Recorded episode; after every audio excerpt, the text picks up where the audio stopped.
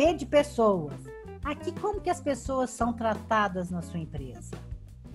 Com o respeito que elas merecem? Como você é tratado ali dentro? Aqui em pessoas, a gente fala muito sobre o clima organizacional. Bate, se você for bater uma foto agora da sua empresa, e é isso que eu quero que vocês façam nesse momento, nesse P. Como é que vocês avaliam o clima organizacional? Primeiro, vocês têm pesquisa de clima.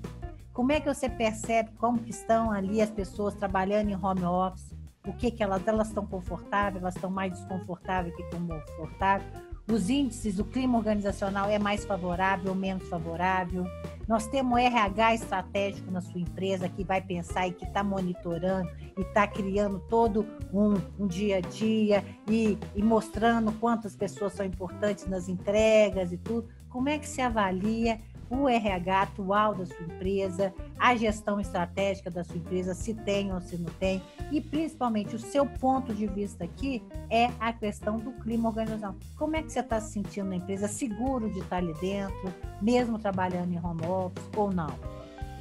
Isso é questão de vocês analisarem na questão das pessoas. Porque uma coisa é você ser bem tratado porque você está perto da chefia, porque você está fazendo parte da estrutura de poder e tudo. A outra coisa é um, é um faxineiro ser como ele é tratado. Outra coisa é um, um, um funcionário seu ser tratado por outra gerência.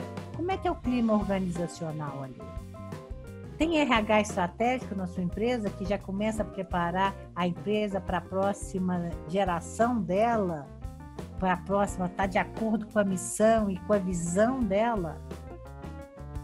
Ou as pessoas elas estão sendo descartadas no momento dessa crise? Como é que você está analisando aí?